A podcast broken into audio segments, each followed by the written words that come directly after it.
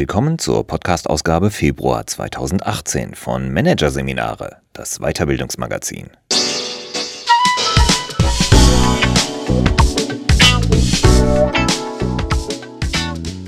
Weitere Podcasts aus der aktuellen Ausgabe behandeln die Themen Anleitung zum Self-Empowerment, Führung fängt innen an und Arbeitszeitflexibilisierung, Blendwerk Work-Life-Blending. Doch zunächst Arbeitswelt 4.0 Mythen der Selbstorganisation von Julia Schulen Selbstorganisation gilt zurzeit als das vielversprechendste Mittel für Unternehmen, um sich für die Herausforderungen der Digitalisierung und des disruptiven Wandels zu wappnen. Ihr Erfolg wird jedoch von falschen Vorstellungen und überzogenen Erwartungen gefährdet. Die zehn größten Missverständnisse. Es sind ernstzunehmende Probleme, die viele traditionelle Organisationen zu meistern haben. Viele Geschäftsmodelle sind veraltet und werden von disruptiven Neuerungen vor allem aus der digitalen Welt in Frage gestellt. Die Zukunftsfähigkeit selbst solcher Organisationen, die heute noch erfolgreich sind, ist ungewiss. Die Schuldigen sind bereits ausgemacht. Überfettete Hierarchien, erstarrte Organisationsstrukturen, träge Prozesse und fehlende Innovationskraft in Kombination mit altmodischer Führungskultur, die das Unternehmen lähmen und notwendige Veränderungen verhindern. Die Antwort auf viele dieser Probleme scheint ebenfalls gefunden. Selbstorganisation und damit verbunden die Erwartung, dass Hierarchieabbau und Agilisierung zu mehr Innovation und Markterfolg führen. Mit viel Elan machen sich daher immer mehr Unternehmen auf den Weg in eine New World of Work. Die steht für das, was wir tatsächlich brauchen. Unternehmen, die in der Lage sind, sich zu öffnen und offen zu halten, sich zu vernetzen, flexibel zu agieren, Menschen zu beteiligen und zu inspirieren. Klar ist jedenfalls, wir können nicht in althergebrachten Denkweisen und Haltungen verharren und glauben, dass wir damit neue Ergebnisse erzielen werden. Was allerdings auch nicht funktioniert, ist Agilität auf Knopfdruck oder Selbstorganisation auf Anordnung, mit demselben alten Denken und alten Haltungen von Planung und Kontrolle im Hintergrund. Genau das passiert aber in der Praxis häufig. Vorne steht zwar Selbstorganisation drauf, dahinter stecken aber oft unverändert die gleichen Konzepte, die gerade jene Probleme überhaupt erst verursacht haben, die man nun zu lösen versucht. Das ist nicht nur zum Scheitern verurteilt, solche Fehlannahmen über Selbstorganisation können auch dazu führen, dass die notwendige Öffnung der Unternehmen diskreditiert wird und alte Stressmuster reaktiviert werden, die direkt in die alte Welt von Hierarchie und Kontrolle zurückführen. Falsche Vorstellungen und überzogene Erwartungen in Bezug auf New Work begegnen mir immer wieder, die ich in den folgenden zehn Mythen zusammengefasst habe. Mythos 1. Chefs müssen abgeschafft werden. Wir alle kennen sie. Inkompetente Chefs, die Informationen bei sich horten, Entscheidungen verschleppen, nur sich selbst glauben und vor allem am eigenen Fortkommen interessiert sind. Sie sind es vor allem, die wir im Rahmen der Selbstorganisation loswerden wollen, nach dem Motto Eat the Rich schaffen wir sie kurzerhand gleich alle ab. Leider kommen die Bremser und Egoisten in anderer Form wieder. Sie bilden informelle Machtnetzwerke und lähmen die Organisation jetzt aus dem Untergrund heraus. Sie sind das Darknet der Netzwerkorganisation. Das Problem ist weniger, dass Chefs per se schlecht sind, sondern dass es zu viele schlechte Chefs gibt. Gute Führungskräfte sind, wenn man sie findet, Gold wert, denn sie schaffen und halten Räume, in denen sich Menschen entfalten können.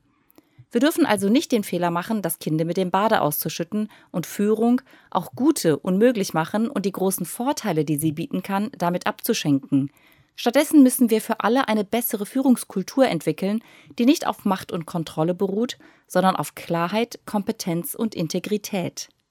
Mythos 2 In hierarchischen Unternehmen gibt es keine Selbstorganisation. Selbstorganisation ist keine Erfindung der New Work.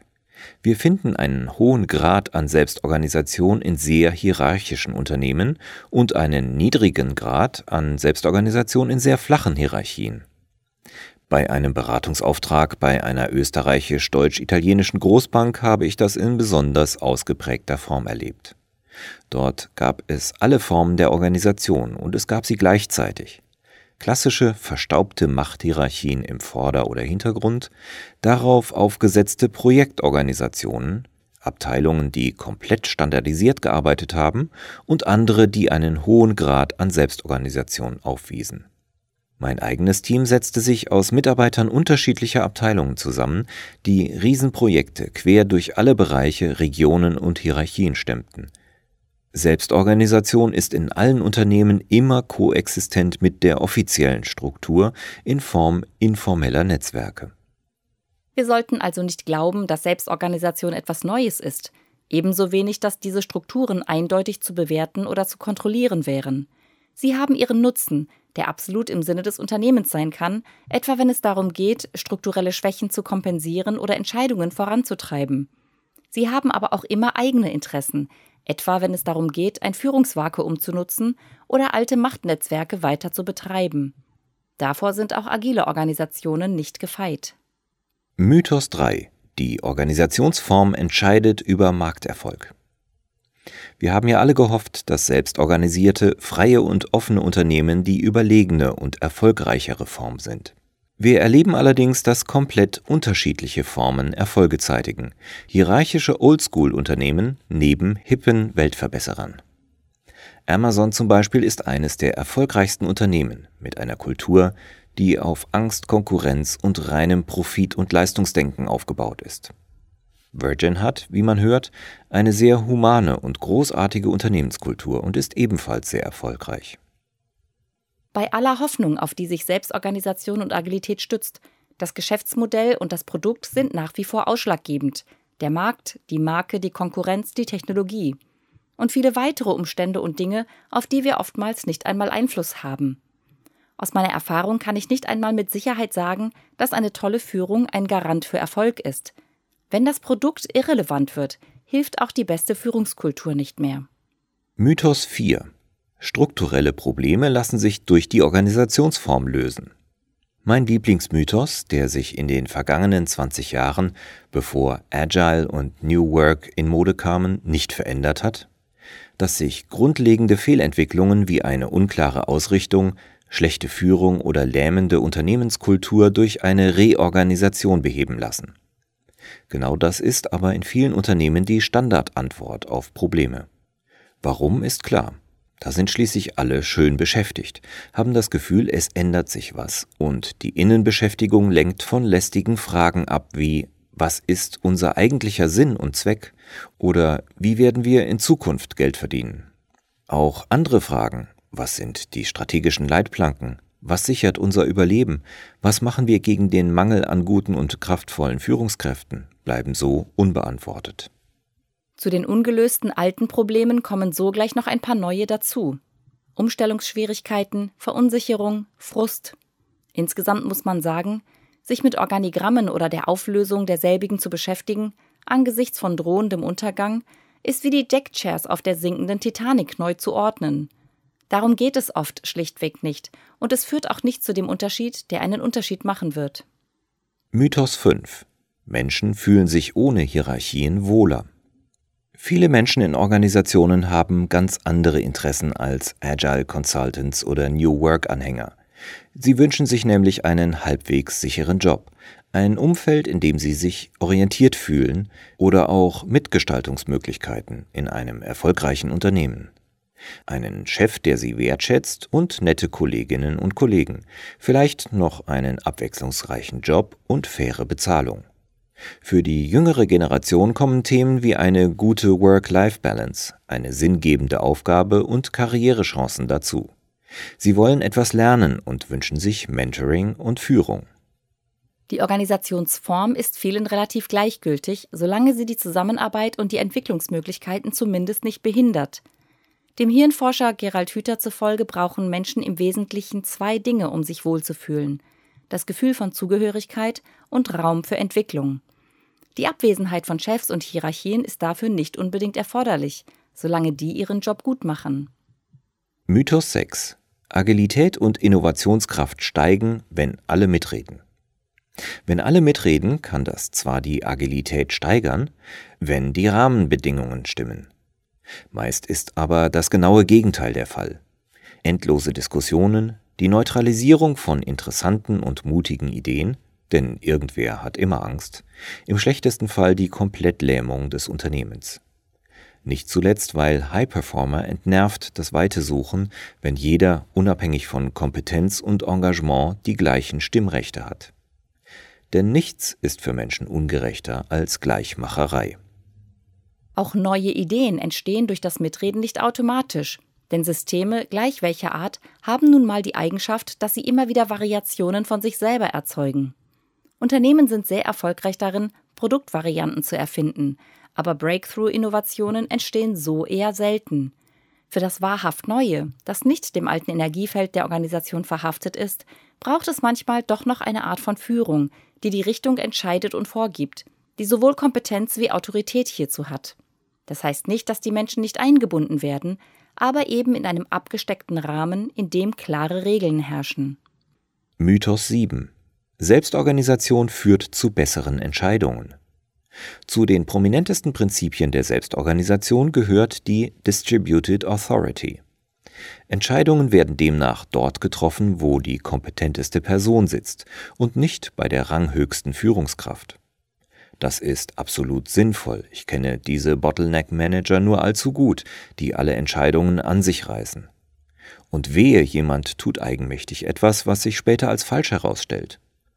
So werden Entscheidungen zu spät, gar nicht oder ohne ausreichendes Detailwissen gefällt, weil alle Angst haben, einen Fehler zu machen.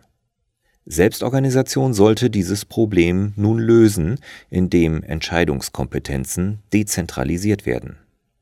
Aber halt, Dezentralisierung, ist das nicht eines der ältesten Prinzipien von Hierarchien? Geht es nicht eigentlich genau darum, Kompetenzen über die Ebenen in die Organisation zu delegieren? Wozu bräuchte man sonst die vielen Führungskräfte und Fachgruppen? Dass diese Form der Aufgabenteilung oft nicht funktioniert, liegt weniger am Organisationsdesign als an der Angst vor Fehlern sowie am Mangel an guten Führungskräften. Das Problem ist meistens nicht, dass Mitarbeiter zu wenig Kompetenzen haben, sondern dass sie sie permanent unterschreiten. Aus Angst. Bleibt sie bestehen, wird es auch in den agilsten Settings keine dezentralen Entscheidungen geben. Mythos 8. Alle Mitarbeiter sind Mini-Unternehmer.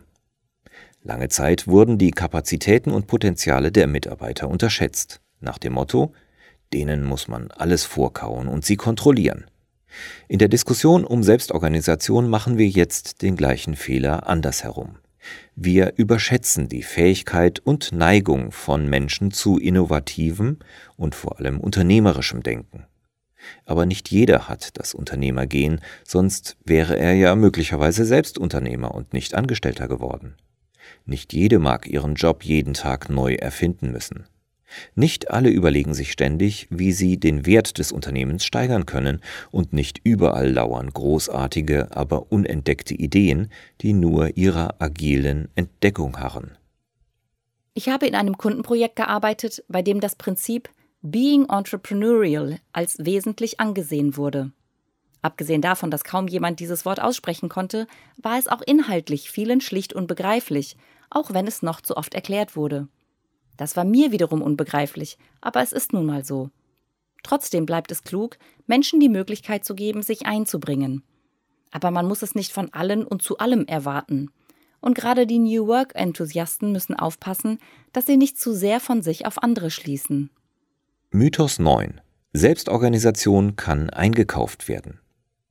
Natürlich gibt es jede Menge Angebote für agile Social Technologies auf dem Beratermarkt. Hübsch durchdacht mit den passenden Blaupausen für Meetingformate. Plug and Play sozusagen. Das Ganze wird dann von Unternehmen eingekauft, von oben verordnet und streng nach Regelbuch implementiert. Wer nicht mitkommt, kann ja gehen. Das klingt dann allerdings wie das genaue Gegenteil von Selbstorganisation, oder? Die würde nämlich voraussetzen, dass sich ein System selbst seine Strukturen und Methoden sucht und sich nicht einfach eine vorgefertigte fremde Form von außen überstülpt.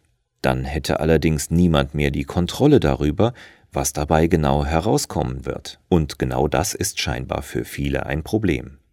Dabei gibt es gute und ermutigende Beispiele von Unternehmen, die Selbstorganisation ernst genommen haben die keine Vorgaben gegeben, sondern ihre Leute gecoacht und ermutigt haben, sich einzubringen und Verantwortung zu übernehmen.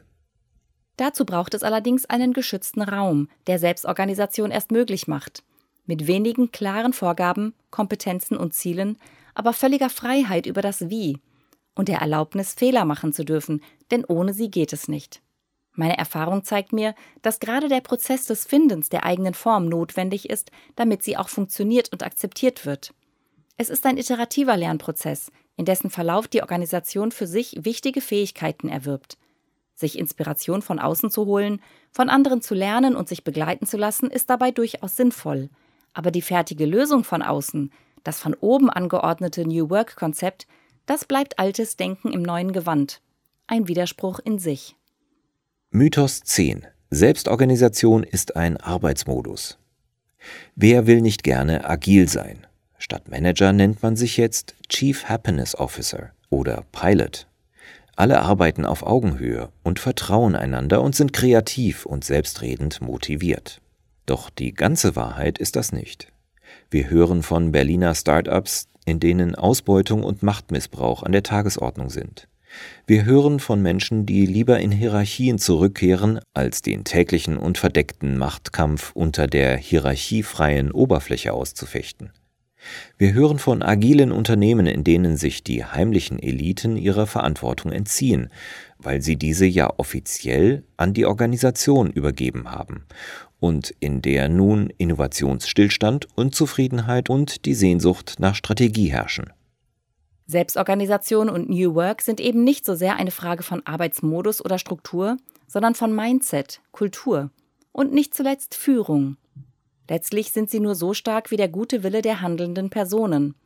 Eine demokratische Konsententscheidung taugt nur, wenn sich alle daran halten. Eine Besprechungskultur funktioniert nur, wenn diejenigen, die sich austauschen sollen, nicht wie zufällig ständig wichtigere Termine haben. Selbstorganisierte Arbeitsteilung setzt voraus, dass irgendwer auch die langweilige Arbeit tut. Selbstorganisation als Methode ändert nichts, wenn sich das Denken oder die Haltung dahinter nicht ändern. Wer sein Unternehmen agiler gestalten und die Kraft der Selbstorganisation entfalten will, sollte daher nicht an Arbeitsformen und Strukturen denken, sondern zuerst eine Kultur der Transparenz, des Vertrauens, des Mitmachens, des Ausprobierens, der Kollaboration und der Vernetzung schaffen. Aufgabe der Führungskräfte ist es insbesondere, eine klare Richtung vorzugeben, gemeinsame Prinzipien zu definieren und einfache Spielregeln zu vereinbaren und sich vor allem selbst daran zu halten. Das setzt voraus, dass sie sich nicht zu viel einmischen, sondern Bedingungen schaffen, in denen sich notwendige Strukturen selbst formieren dürfen, aus einer inneren Notwendigkeit heraus. Denn Selbstorganisation kann nur funktionieren, wenn die Strukturen rund um einen klaren Purpose entstehen. Und ohne Zwang. Denn Strukturen, die auf der Grundlage von Angst und Druck entstanden sind, erzeugen weitere Angst. Da können die Möbel im Büro noch so bunt sein.